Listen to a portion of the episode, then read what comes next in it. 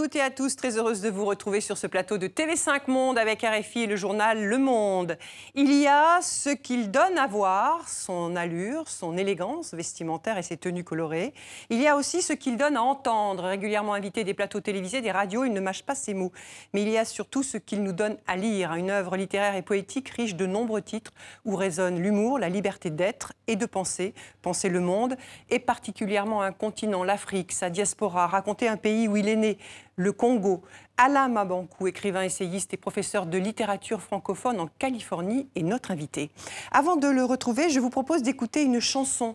Son titre, Quand passent les cigognes, écrite en 1968 sur la musique du film éponyme qui raconte la mort des soldats russes sur le champ de bataille durant la Seconde Guerre mondiale. Une chanson mythique de l'ex-URSS et encore de la Russie aujourd'hui.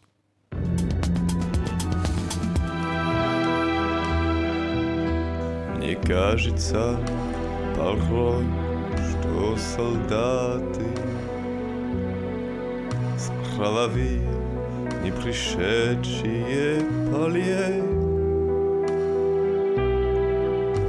Не в землю нашу полегли когда-то А превратились в белых журавлей они до сей поры стремен там дать.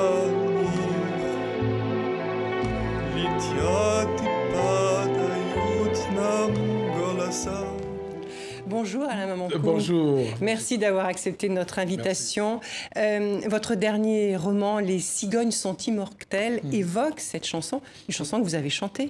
Oui, ben, c'est parce que quand j'entends cette voix grave, euh, cet air avec les violons, ça me rappelle justement cette jeunesse euh, euh, Votre congolaise. jeunesse au Congo. Voilà.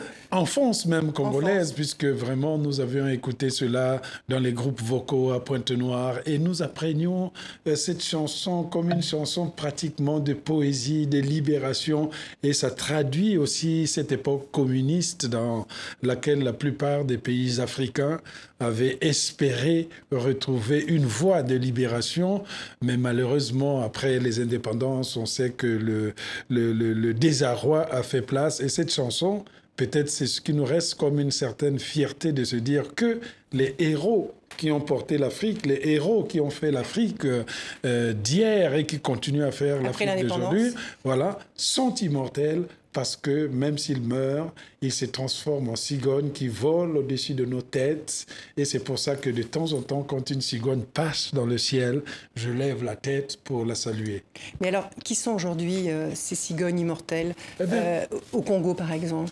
Aujourd'hui, qui sont ces cigognes immortelles? On peut penser par exemple au général Mokoko qui est emprisonné, euh, qui est un prisonnier officiellement politique au, Congo-Brazzaville. Ils sont, nombreux, beaucoup de détenus politiques euh, dans d'autres pays d'Afrique aussi, dans, dans, dans, des pays comme euh, le Cameroun. On a eu à emprisonner pendant un moment l'écrivain Patrice Nganang, par exemple. Donc ce sont des cigognes, ce sont ces personnes qui luttent pour la libération ou la liberté de l'Afrique, mais euh, qui sont nécessaires pour empêcher euh, le sommeil de la dictature dans le bassin du Congo. Voilà, donc on a la définition des cigognes immortelles aujourd'hui en Afrique. Avant de poursuivre cet entretien à la Mamankou, je vous propose ce focus de Mévalo et Marco Mormil qui revient sur votre itinéraire.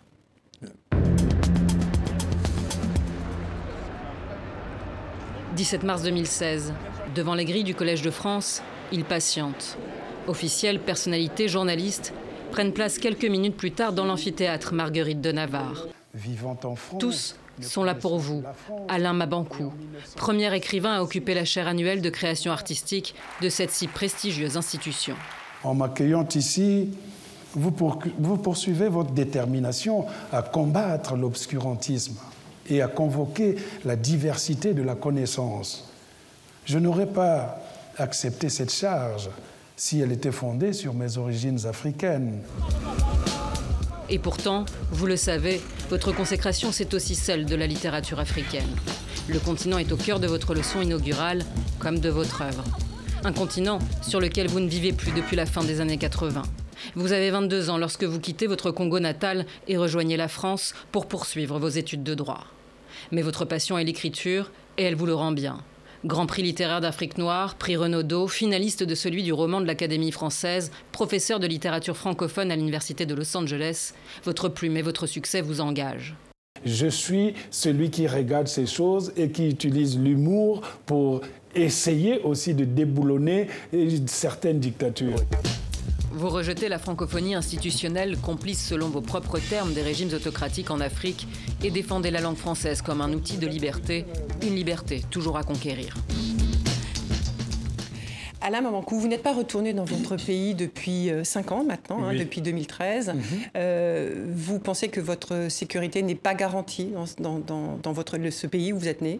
Ah oui, je suis convaincu que les propos que je tiens ne sont pas euh, peut-être bien, ne sont pas appréciés sur place. Donc j'avais rappelé euh, depuis fort longtemps que euh, il y a cinq ans, hein, dans une émission de télévision, le ministre de la Justice de l'époque euh, était venu euh, raconter que j'étais passible d'un mandat d'arrêt international parce que je portais des propos dénigrants vis-à-vis de la République, vis-à-vis du Congo-Brazzaville, alors même que je n'ai tenu que des propos qui sont des propos de, de discussion des propos peut-être de les, marxistes diraient de dialectique parce que il faut aussi dans une certaine mesure contredire les aberrations des dictatures. Bien entendu, il faut aussi souligner que j'avais lu tout ce qui s'était dit dans Jeune Afrique où l'actuel ministre de la Justice était venu dire non, il n'était pas... Qui vous êtes invité en 2016, vous avez été invité, vous n'avez soi-disant selon le...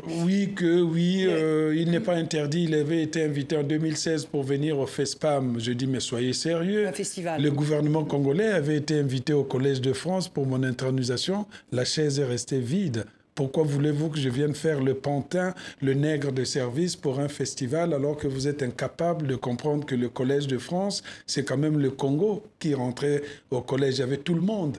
Et le gouvernement congolais, y compris le ministre de l'Inculture, n'était pas là. Donc je pense que... L'inculture, dis Voilà, je pense qu'il faut qu'on soit euh, direct avec les choses. Et on peut crier, soit vous n'êtes pas interdit, on sait comment pas, ça se passe dans les républiques bananières, et je ne suis pas prêt à, à, baisser la voix tant que le peuple congolais ne pourra pas s'exprimer librement. Alain Mabankou, qu'est-ce qui, à votre avis, dérange le plus dans vos propos ou dans vos écrits? Qu'est-ce qui dérange le plus le, régime en place? Ben, Je ne sais pas, peut-être que je fais une analyse très précise de la situation telle qu'elle est et que peut-être ce que la parole que je diffuse arrive aux Congolais moyens.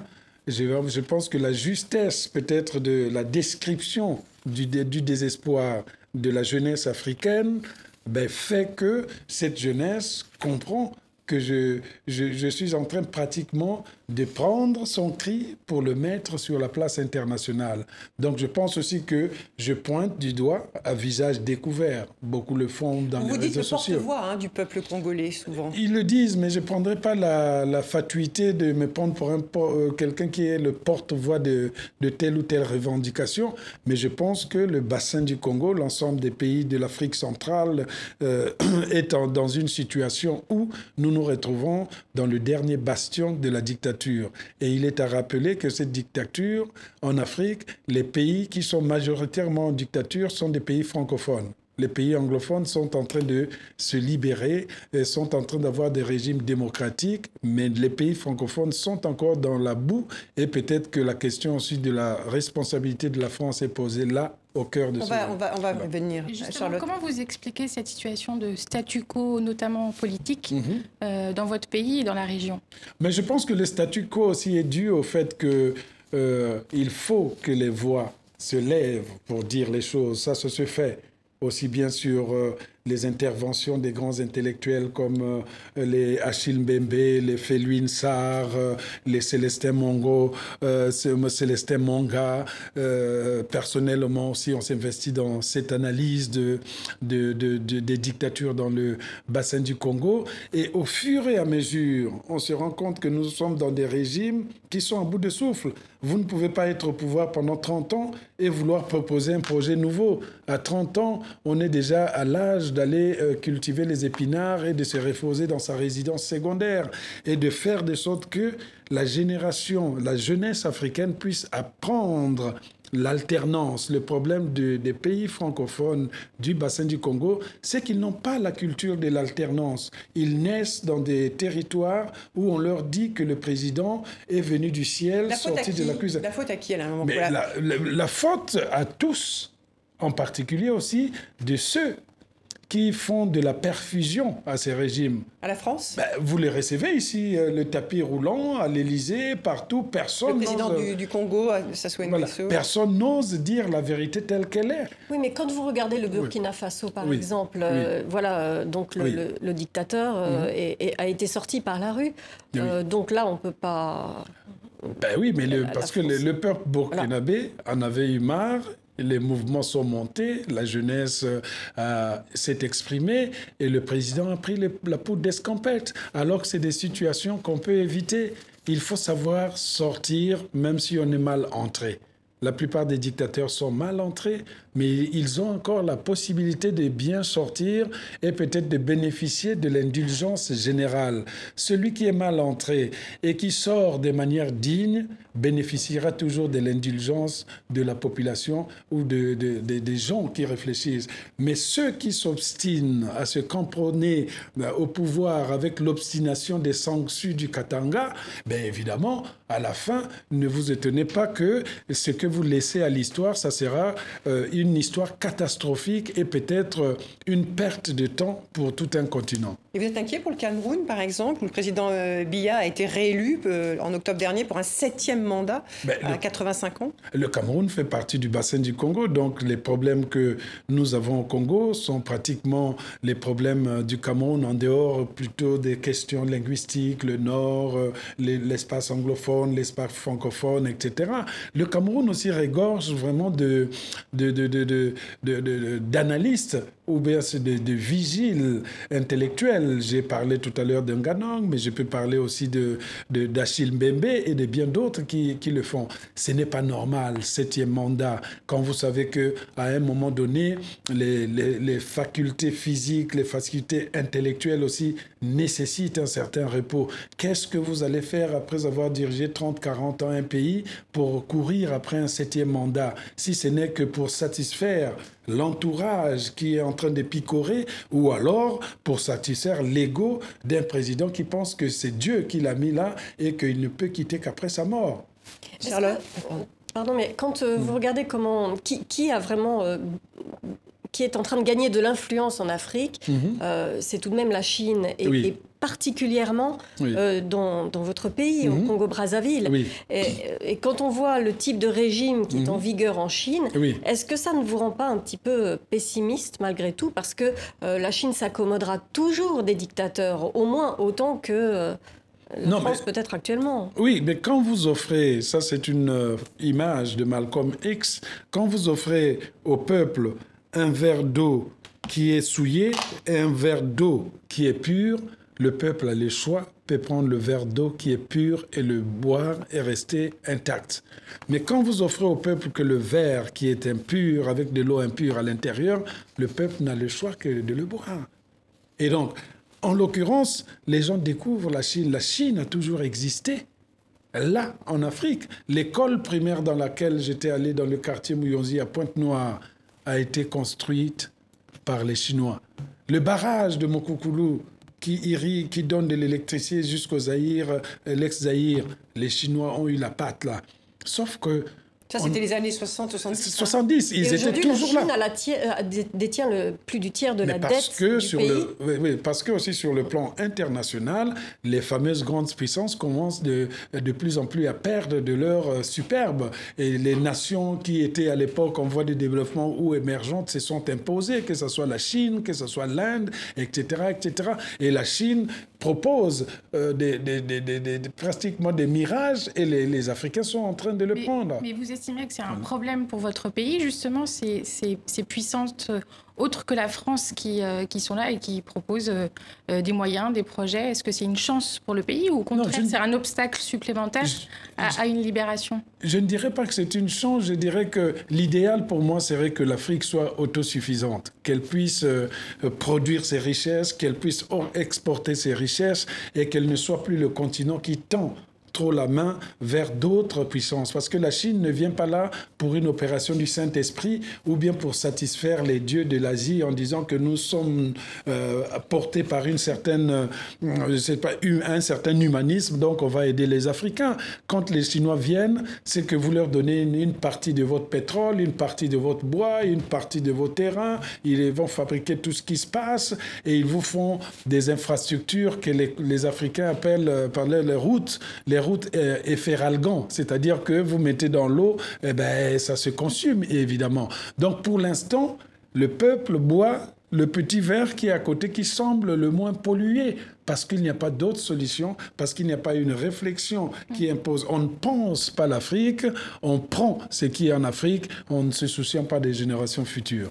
Vous avez été beaucoup interrogé, euh. Alain Mamankou, euh, sur la, la francophonie, et notamment la francophonie institutionnelle, hein, Oui. Que vous avez beaucoup critiquée. Vous avez, on se rappelle cette lettre euh, ouverte euh, au président Macron qui vous avait invité à participer à des travaux de, de réflexion autour de la langue française. Mm-hmm. Euh, vous avez refusé, vous, de participer à ces travaux. Vous dites, elle ne dénonce pas cette euh, francophonie institutionnelle et régimes autoritaires, elle ne favorise pas la liberté d'expression. En octobre dernier, euh, il y a une nouvelle secrétaire générale qui a été nommée, qui est Louise Mouchiki-Wabo, qui est la ministre des Affaires étrangères rwandaise. Euh, pour vous, sa nomination ne changera rien aux critiques que vous faites euh, euh, à cette francophonie institutionnelle? Écoutez, moi, je, juge toujours les gens sur pièce. Donc, je ne peux pas partir avec des, opinions préconçues comme euh, une sorte d'opposant aveugle qui pense qu'il va résoudre tous les problèmes dès qu'il aura parlé. Il faut laisser la nouvelle secrétaire travailler. On va la juger sur pièce. On va voir qu'est-ce qu'elle fait quel type d'attitude elle a vis-à-vis de certains régimes, comment se passe la santé de la langue française, la culture, l'imaginaire en français avance-t-il ou patine? Parce que si nous avons fait, euh, s'ils ont fait, parce que c'est pas moi qui ai choisi, s'ils ont fait ces choix, vous pensez bien que ce n'est pas un choix euh, lié aux qualités culturelles qu'on aurait découvertes tout d'un coup, c'est un choix purement politique. Mais oui, parce que vous dénoncez cette francophonie. Vous dites que c'est Oui. une diplomatie parallèle de la Oui. France. Et vous dites même, tant que le secrétaire général de la francophonie, tant que Hmm. celui ou celle qui préside Oui. ne dénoncera pas les régimes autoritaires en Afrique, vous n'accorderez aucun crédit. Mais il y a une incompatibilité d'ailleurs. Si, si elle dénonce, parce qu'elle ne peut pas dénoncer les personnes qui l'ont voté. Parce que la francophonie, dans l'organisation internationale, c'est les pays qui choisissent. Je veux dire que, que ce soit Sassou Nguesso, Bongo et autres, ils ont voté. D'ailleurs, la première visite qu'a faite Moshiki Wao, il est allé au Congo-Brazzaville, elle est allée au Congo-Brazzaville. Euh, J'ai vu des photos avec la, la femme du président de là-bas, etc., etc. Donc, Mais euh, ça vous Michael donne la Jean- couleur. Michael Jean, elle, elle dénonçait même frontalement. euh, Mais elle était les- dans le système. Ça, je le, lui avais, euh, je le lui avais dit. Elle était dans le système, elle ne dénonçait pas directement, elle était dans euh, les cercles de, de ces dictateurs. Mais comment, qu'est- qu'est-ce que vous en attendez très concrètement? Qu'est-ce qui pourrait euh, faire que la francophonie, que l'OIF euh, ait Voilà. grâce à vos yeux? L'OIF pourrait avoir, grâce à mes yeux, L'organisation internationale. L'Organisation internationale de, la, francophonie, euh, de- pourrait avoir grâce à nos yeux lorsque cette institution se fonderait sur une politique euh, linguistique, sur une politique de la diversité donc linguistique, mais aussi sur une politique des échanges culturels et puis de la, la- peut-être la, comment le- le regard qu'on va porter sur la langue française. Ça veut dire quoi? Tant que le système d'élection euh, de l'Organisation internationale de la francophonie sera verrouillé par les politiques, les individus qui dirigeront la francophonie seront toujours des individus placés là pour régler les problèmes politiques de, l'ense- de- de certains pays. Vous voudriez que les peuples élisent le La secrétaire francophonie est une histoire des peuples et la francophonie doit être dirigée par des acteurs culturels et non des politiciens qui arrivent parce que la France a des problèmes avec le Rwanda depuis le génocide. Ça va calmer le Rwanda et on met une Rwandaise alors même que de l'autre côté vous avez euh, l'île Maurice qui est un pays, c'est un pays qui a quitté l'anglais pour venir au français. On ne le récompense pas. Et là, vous avez un pays qui avait quitté le français pour aller vers l'anglais, et ce n'est même pas sûr que la, la, langue française va être traitée à égalité euh, par rapport à la langue anglaise. Donc ça pose des problèmes de règlement diplomatique. Charlotte. Et pourquoi, dans ces conditions, avoir refusé la proposition de, du président français qui était de repenser mmh. avec lui justement cette, cette, ce concept de francophonie et comment ça pouvait avoir un autre contenu? Non, mais parce qu'on Est-ce peut... que ce n'était pas l'occasion justement de, de, voilà. de, voilà, mmh. de proposer un projet qui, qui serait plus adapté à ce que vous vous expliquez Oui, je suis d'accord avec vous, mais on ne peut pas repenser quelque chose lorsque vous avez un rôle par exemple, qui consiste simplement à entériner les institutions qui sont déjà sur place. La francophonie, euh, je rappelle à beaucoup de gens, le terme de la francophonie a été utilisé par la pour la première fois au 19e siècle par Onésime Reclus, qui l'avait conçu dans le sens de l'extension de l'Empire français. Donc, dès le départ, la francophonie, c'était une idée de la puissance française dans le monde. Puis, cette notion a été un peu euh, ramenée à une euh, dimension plus hum humanisme par les Senghor, qui ont commencé à parler à l'humanisme, de l'échange de culture, de la civilisation de l'universel, de la prépondérance de la langue française, pour ôter un peu l'aspect politique. Mais malheureusement, le comportement que nous avons aujourd'hui sur la francophonie, à l'égard de la francophonie est un comportement du 19e siècle qui indirectement étend l'Empire français. Du même coup, ça veut dire que Emmanuel Macron, pour vous, c'est, mm. bien qu'il soit jeune, mm-hmm. de par son âge, mm. pour vous, il est toujours de la vieille école? Il peut, mais quand vous êtes président de la République, même si vous avez 25 ans, vous avez tout un système que vous héritez. Le courage politique d'un homme, euh, d'un président, c'est parfois aussi de rompre avec les, habit les, habitudes. On a critiqué longtemps en France le précaré avec les focards, etc., les accointances avec le bongo père, etc., etc. La France-Afrique. La France-Afrique, on a critiqué. Mais la, la francophonie, c'est aussi le lieu d'expression officielle de la France-Afrique si on ne met pas au cœur de cette institution les acteurs culturels. Et ces acteurs culturels, eh ça peut être les chanteurs, ça peut être les cuisiniers, ça peut être les peintres, les sculpteurs, les intellectuels, des gens qui ont la pratique même de l'imaginaire en français.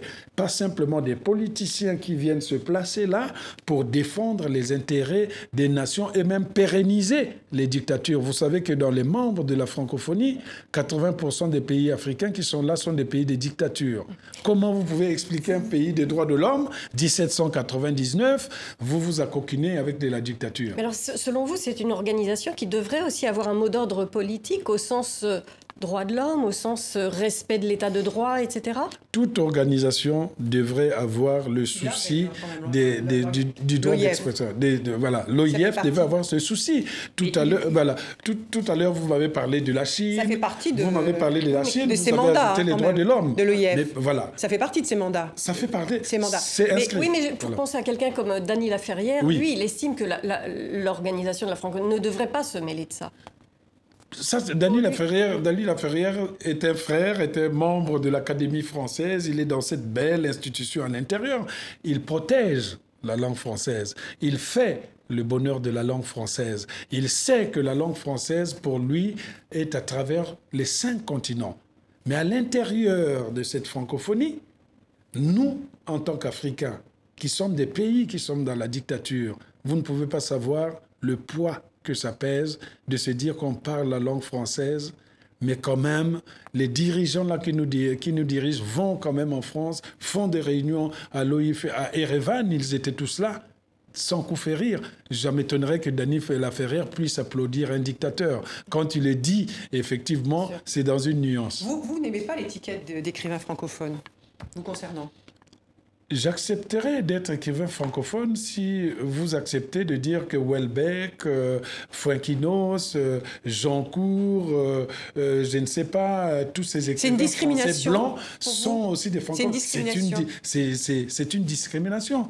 Quand on vous dit, par exemple, vous êtes le plus grand écrivain euh, francophone, pourquoi on dit ça francophone alors qu'on publie dans les mêmes maisons d'édition Édition du Seuil, Grasset, on a les mêmes prix littéraires Je veux dire qu'il n'y a pas un prix, il n'y a pas un Renaudot pour les francophones et puis un Renaudot pour les Français. Alors donc pourquoi il y a cette distinction quand il s'agit des Africains? On doit nous coller une étiquette comme à l'époque de l'esclavage où on devait avoir quelque chose pour nous distinguer qu'on appartenait à telle concession, alors que quand il s'agit d'un écrivain français, il a le statut même le plus médiocre des écrivains français se dira toujours plus élevé que le plus brillant des écrivains francophones. alors dans ce cas, comment? C'est pas sûr que le public. Mais le public Vous avez raison. Le public a toujours raison parce que la conception de l'écriture par le lectorat n'est pas le même que la conception qui se fait par ceux qui ont l'art de légitimer la littérature en français.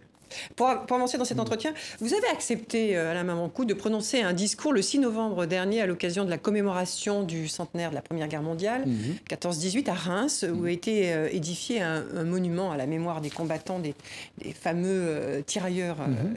africains. On vous écoute. Ces combattants ne sont pas seulement des victimes de l'histoire ils ne sont pas exclusivement les héros exemplaires de la colonisation. Ils ont écrit l'histoire de France avec leur sang et ils méritent leur place dans la mémoire collective qui patiente depuis longtemps et attend que nous nous retournions afin de reconnaître son vrai visage.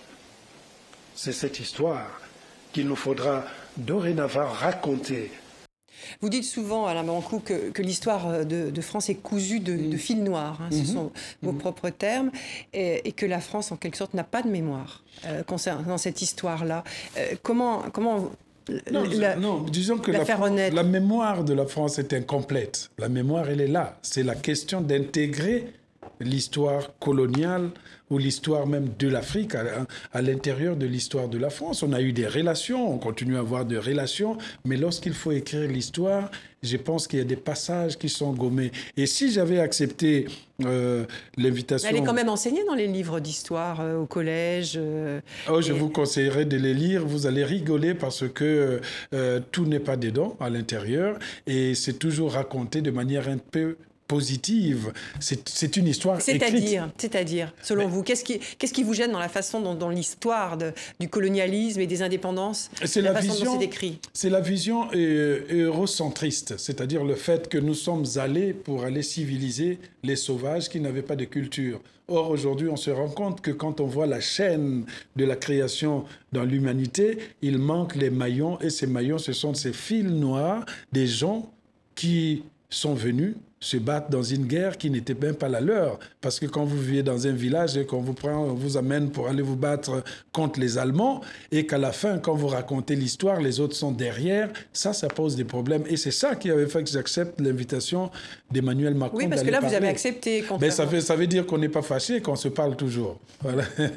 Charlotte. Comment vous expliquez que justement la France ait tant de mal à intégrer cette histoire? Euh, et peut-être une, deuxième question, est-ce que mhm. vous avez le sentiment qu'il y a eu des signes de rupture avec le président Macron, puisqu'il y a eu euh, ces déclarations sur les archives Sankara, mhm. sur euh, la mort de Maurice Audin? Est-ce que là, il y, a, il y a les signes d'un basculement justement sur cette réappropriation de la mémoire? Je pense que le président Macron, comme tout le monde, essaye d'apprendre, essaye d'écouter ce qui se dit, essaye d'analyser les problèmes les plus cruciaux qui se posent au niveau des rapports entre la France et euh, et, euh, les pays africains. Mais en même temps, euh, si l'histoire coloniale n'est pas aussi étudiée de façon générale, on ne se rend pas compte que c'est ça aussi qui crée parfois les, conflits des sociétés avec ce qu'on appelle les immigrés qui sont parce que si vous n'expliquez pas à quelqu'un que le noir que vous voyez là a des ancêtres qui étaient venus ici pour vous, permettre de faire telle, euh, telle guerre et la gagner et gagner cette liberté que vous avez ici, on continuera toujours à percevoir le noir qui vient comme un étranger qui vient piquer la, la, je sais pas, le pain des Français. De la même manière, si vous n'expliquez pas à ce même petit Français que le noir qui se trouve en face de vous, c'est lui qui va dans le monde entier pour aller enseigner le rayonnement de la langue française, il ne comprenait pas. Et ça, ça doit se retrouver dans les livres d'histoire. Mais je suis optimiste parce que les historiens français de la nouvelle génération, mais sur la question Patrick Boucheron, euh, euh, Pascal Blanchard, et, mais, voilà. Mais, mais alors, la question de, de, de Charlotte, du journal Le Monde, qui est de dire euh, aujourd'hui, est-ce qu'il y a un pas qui a été franchi? Ne serait-ce qu'avec la restitution de, de ces archives Oui. euh, concernant euh, le Sankara au Burkina Faso. Mhm. Euh, il y a eu donc la levée du secret défense, des, des premiers documents Mhm. Oui. ont été. Est-ce que pour vous, ça, c'est pas le signal qu'il y a peut-être un basculement ou peut-être. Je pense, je pense qu'il y a une avancée. Et puis bon, la capacité, on ne peut pas dénier ça au président Macron, la capacité de l'écoute et de vouloir euh, rapprocher vers lui les gens qui peuvent lui donner une perspective de la situation. C'est ce qui explique la présence, euh, par exemple, de, de Féluine Sarr, de Madame Delavoye pour la, les questions des restitutions. Du patrimoine Voilà, du patrimoine. C'est ce qui explique qu'ils prennent l'avion pour aller parler directement au Mali, euh, à Bamako, Burkina Faso, etc., etc. Il veut donner des signes. Mais les signes, nous les avons toujours eus pendant des élections, etc., etc. Ce qui euh, Mais là, il y a des actes. il- c'est Il y a des, des actes, actes. puisque les- les- les- les- Voilà. il y a des œuvres qui vont être restituées Voilà. symboliquement, il y a Mhm. de- des archives qui sont. euh, et, et- Des, des actes, je dirais même, comme on dit en droit, un commencement d'exécution. Il faut commencer d'exécuter quelque chose. Quand vous faites quelque chose, montrez au moins que vous êtes en train de le faire pour ne pas rester sur les grandes déclarations générales. Est-ce que vous êtes inquiet par rapport euh, euh, au, au- au repli sur soi généralement en Europe et à cette tendance nationaliste qui nous vient d'ailleurs du pays où vous habitez, des États-Unis, Mhm. avec euh, euh, toute cette montée en puissance même des suprémacistes blancs dans Ouais, ce mais- pays? Bon, évidemment, c'est inquiétant parce que ça s'est généralisé au point de retourner à cette période où on pensait toujours que l'ennemi public de l'Europe, c'est l'autre. C'est l'étranger, c'est celui qui n'a pas euh, notre couleur de peau, c'est celui qui n'a pas notre culture, c'est lui qu'on a colonisé, etc., etc. Le repli identitaire ou même la suprématie, hein, ce qui se passe même aux États-Unis, on, on l'a dit avec euh, Donald Trump, les États-Unis étant considérés comme euh, la première puissance, l'une des premières puissances au monde, quand euh, la première puissance montre un exemple de déséquilibre de société, et que dans ce déséquilibre, on voit un leader qui monte et qui séduit les populations les plus reculées, eh bien les autres nations pensent que l'avenir de demain, c'est la séduction des marges de la société. Les- ce sont les marges qui ont plutôt tendance à avoir une fidélité dans le vote. Aujourd'hui, quand vous faites une campagne électorale aux États-Unis, ben, Donald Trump peut compter que tous ses partisans iront voter.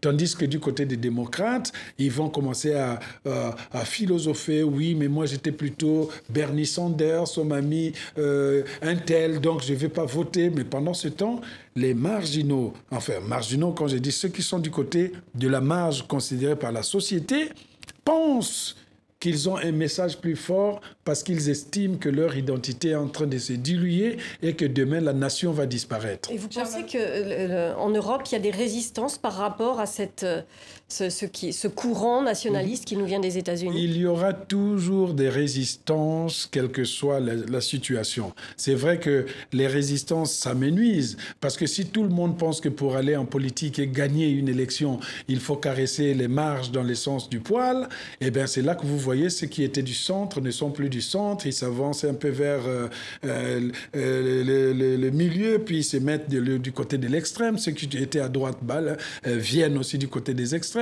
et certaines personnes de gauche hein, aussi par leur discours, peuvent contribuer à alimenter cela. Donc, il ne faut pas seulement montrer du doigt la droite. ou C'est un système politique général. Il y a des gens qui peuvent vendre leur âme pour les élections. Vous, vous avez compris comment justement les États-Unis avaient pu passer de ce moment euh, historique de, de l'élection de Barack Mhm. Obama euh, à l'arrivée au pouvoir de Trump en en huit ans. Mhm. Est-ce que, est-ce qu'aujourd'hui vous, vous comprenez justement ce, ce- Oui, mais moi je l'ai compris dans le sens où il y a toujours ce basculement. Quand vous avez eu une période d'espoir, de changement radical, de mettre à la tête euh, euh, de l'État, de voter à la tête, d'élire à la tête de l'État un président euh, qu'il considère là-bas comme étant noir, mais pour moi c'est un croisement noir et blanc, vous mettez un président qui n'a pas la peau officielle du métier tel qu'il qu'il concevait là-bas, c'est une révolution sociale à l'intérieur. C'est un signe que vous donnez aux minorités en disant que vous êtes capable d'inventer ou de- de sortir un président qui peut conduire les nations. Et en même temps, ce président se met à diriger, il dirige comme tous les présidents. Mais on sait aussi qu'après un tel courant vient toujours un sens de reconquête. D'où la sortie de ces extrêmes, d'où la, la, presque même euh, le, débat qui se passe sur les, les blancs suprémacistes qui se disent à ce train-là, ce seront les minorités qui vont diriger les États-Unis. La race blanche doit se lever pour reprendre ces territoires, alors même que la race blanche, comme les autres, sont les, sauf les, les Indiens et autres, la race, la race blanche les Noirs et autres sont des gens qui sont venus dans ces territoires. Les États-Unis est un territoire de peuplement. Ce n'est pas une nation qui a une histoire longue euh, avec un peuple unique. Alain Mancou, on va rester sur les États-Unis, vous parlez de la France. Vous allez voir comment. Vous, vous enseignez depuis 16 euh, ans en Californie. Et euh, c'est aux États-Unis hein, que vous avez dit que vous êtes intéressé à la question noire dans le monde. vous avez même écrit Lettre à, Jimmy. Jimmy, c'est James Baldwin, une des figures hein, de la lutte pour les droits civiques aux États-Unis dans les, dans les années 50. Je, voudrais qu'on écoute euh, quelques secondes euh, James Baldwin.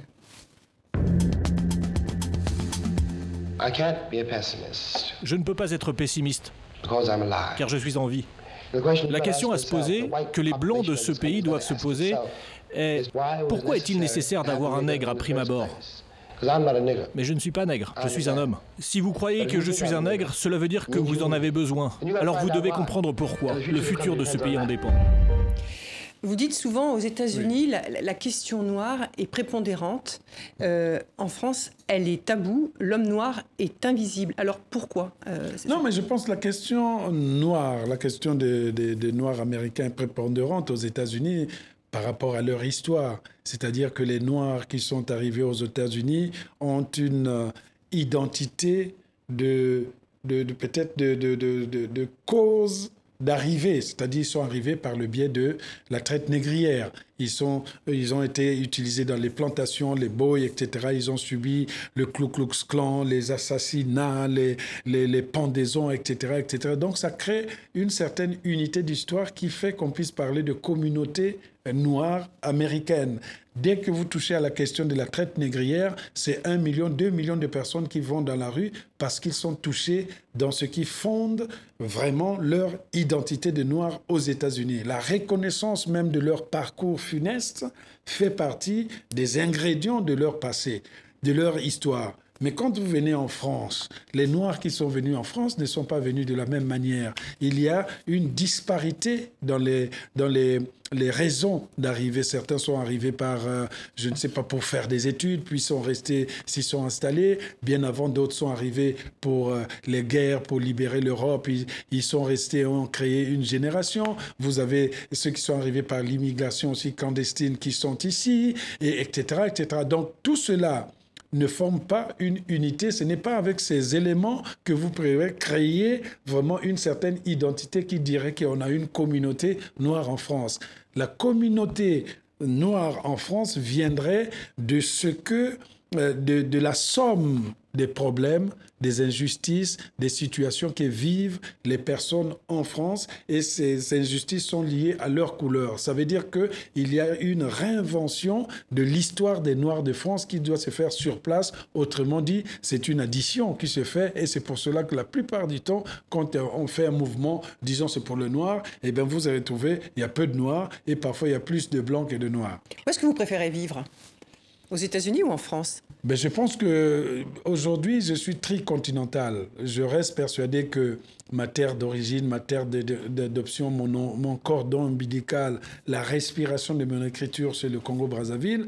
Et qu'en France, euh, j'ai pris, euh, euh, j'ai peaufiné ce que j'avais au Congo. Je me suis ouvert à la culture. J'ai compris beaucoup de choses et les États-Unis me permettent d'écrire dans une sérénité, mais aussi d'exercer ma profession de professeur de littérature d'expression française et de et puis de voir de loin ces deux continents. Donc, au bout d'un moment, je, me faisais des choix à l'intérieur de la tête et puis j'avais compris que ça fait partie d'une seule identité le fait de traverser plusieurs continents. Au contraire, il me reste deux continents à traverser pour faire les cinq continents.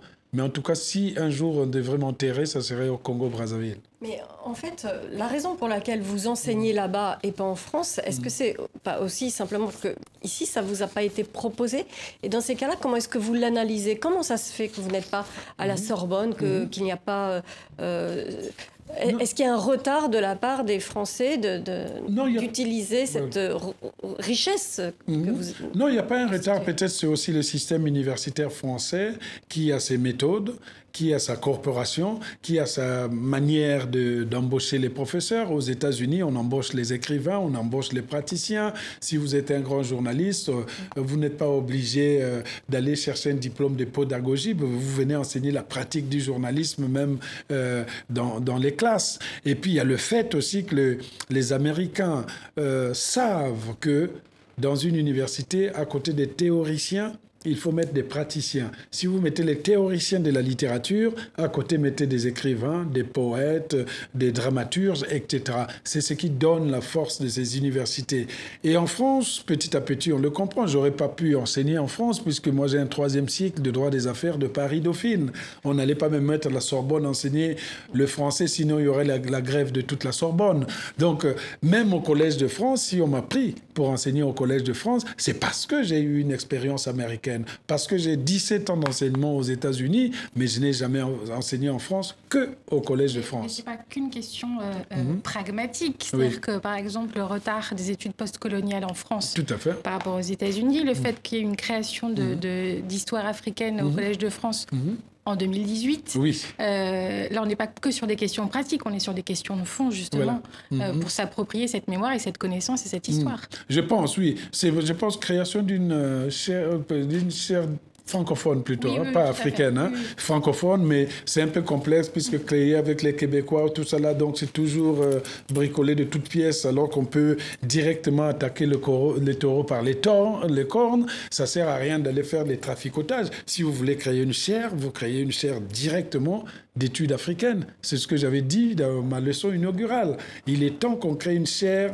d'études africaines autonomes au Collège de France, pas forcément euh, rajouter ici pour les subventions de la francophonie qui elle-même va faire ceci ou cela. Le retard dans les études postcoloniales est un des éléments. Aujourd'hui, les plus grands spécialistes de l'Afrique ou de, de, l'histoire même africaine sont en Amérique ou sont américains les grands professeurs, Suleiman Bachir Ndiaye, il enseigne aux États-Unis, Achille Mbembe, il enseigne aux États-Unis. Je ne parle même pas des littéraires. Il y avait Marie Condé aux États-Unis, Édouard Glisson aux États-Unis, Assia Djebar aux États-Unis. La France devait se poser quand même une question. Pourquoi les Américains tombent euh, en pamoison devant les, les individus forgés, formés par la France? Alors, eh qu'est-ce que ça dit de la France? Qu'est-ce que ça dit de la France oui. Mais je pense que euh, c'est bien et les Américains ont dû continuer à les former, on les prend. Donc euh, ça nous donne peut-être une dimension. Si on ne peut pas aller en Afrique pour avoir une influence, eh ben, on va façonner leurs intellectuels pour comprendre l'Afrique. Et aujourd'hui, moi, je peux enseigner l'histoire africaine, je peux enseigner les contes et les légendes d'Afrique, je peux enseigner l'histoire du génocide au Rwanda, j'enseigne tout pour donner aux Américains le maximum de, connaissances. Mais il n'en reste pas moins. C'est pour ça qu'on garde toujours la tâche aussi bien en France qu'en Afrique qu'il est nécessaire aussi que la France, les jeunes Français et les jeunes Françaises puissent bénéficier de, de, de ces enseignements. Sur cette question, comment vous, expliquez qu'on ait décidé d'augmenter les frais d'inscription à l'université pour les étudiants euh, étrangers hors Union européenne, ce qui touche en premier lieu les, étudiants africains C'est assez incompréhensible au moment où justement euh, il y a une bataille d'influence de, euh, universitaire, d'influence de la connaissance. Mm, mm. C'est très aberrant. Et d'ailleurs, même le président, pas le président, le Premier ministre Édouard Philippe, quand il a fait son discours, il a commencé par me citer mon livre Le monde et mon langage au point que les Africains m'ont appelé en croyant que, ben dis donc, tu es de mèche avec lui pour augmenter les frais d'inscription des, des, des, Africains en France. On ne peut pas aujourd'hui se plaindre que le rayonnement intellectuel, littéraire ou je ne sais pas de la langue française peut être menacé. Et ce qui sont censés être l'espoir de la langue française de demain. On l'a dit, le président Macron l'a dit, que le destin de la langue française se trouve en Afrique, Québec et autres, mais vous venez encore en même temps imposer 3 000, euros pour, faire, pour une inscription dans les universités, ça veut dire quoi?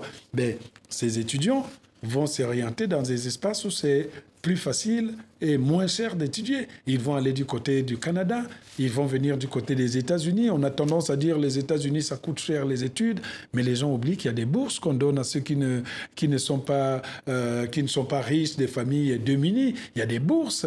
Il y a des fois où c'est l'Amérique qui achète tout un groupe d'étudiants pour venir. Vous allez voir que avec un système universitaire tel qu'ils le font, eh ben, les Français, les Africains vont s'orienter vers ces domaines et nous commencerons peut-être à nous inquiéter lorsque la propagation de la langue française va commencer à manger l'espace francophone. Et demain, il faudra être honnête pour reconnaître la responsabilité des décisions aussi euh, euh, peut-être euh, absurdes qui sont prises aujourd'hui. Et, en Afrique même, mhm. euh, comment est-ce que vous évaluez cette capacité d'avoir de, des universités qui soient réellement attrayantes pour mhm. les pour les universitaires africains.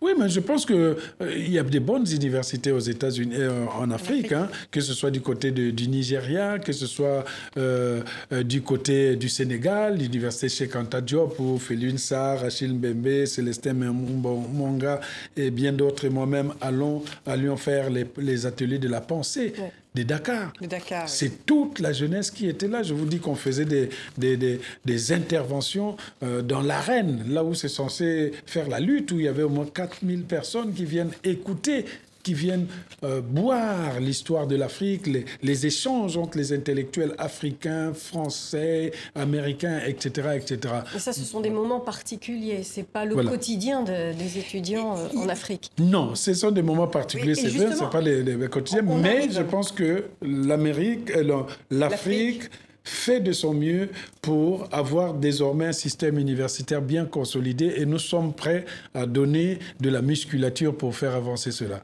Alors, on, arrive au, bout de cet entretien. Je voudrais vous poser cette dernière question. Euh, on entend de plus en plus de voix hein, sur le continent euh, mhm. africain qui, disent qu'il faut aller de l'avant, arrêter de lier notre, mhm. notre, notre avenir à notre histoire, mhm. notamment euh, coloniale, à ce passé qui est colonial, qui empoisonne le futur.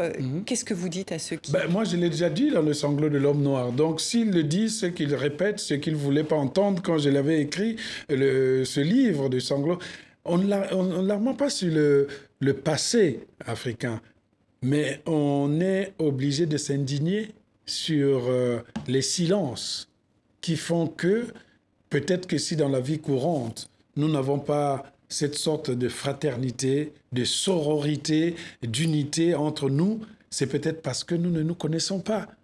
Le colonisateur est arrivé en Afrique, c'était pas son problème de savoir d'où venait ce que nous mangeons, quel Dieu nous prions, etc. Ils ont pris ce qu'ils avaient à prendre et ils sont partis quelques décennies ou siècles plus tard, ils se sont rendus compte que, ah non, euh, c'est des l'art qui se trouvent là-bas. Ils ont influencé les surréalistes, l'Égypte antique était aussi négroïde, etc., etc. Donc, il faut repenser le monde. Repenser le monde aujourd'hui, c'est intégrer toutes les pensées de la marginalité pour avoir désormais une civilisation de, de bronze, comme disait euh, Tikaya Utamsi, la civilisation de bronze, le bronze étant l'alliage des métaux il nous manque l'alliage. Aujourd'hui, on délie et nous, nous avons le discours de liaison.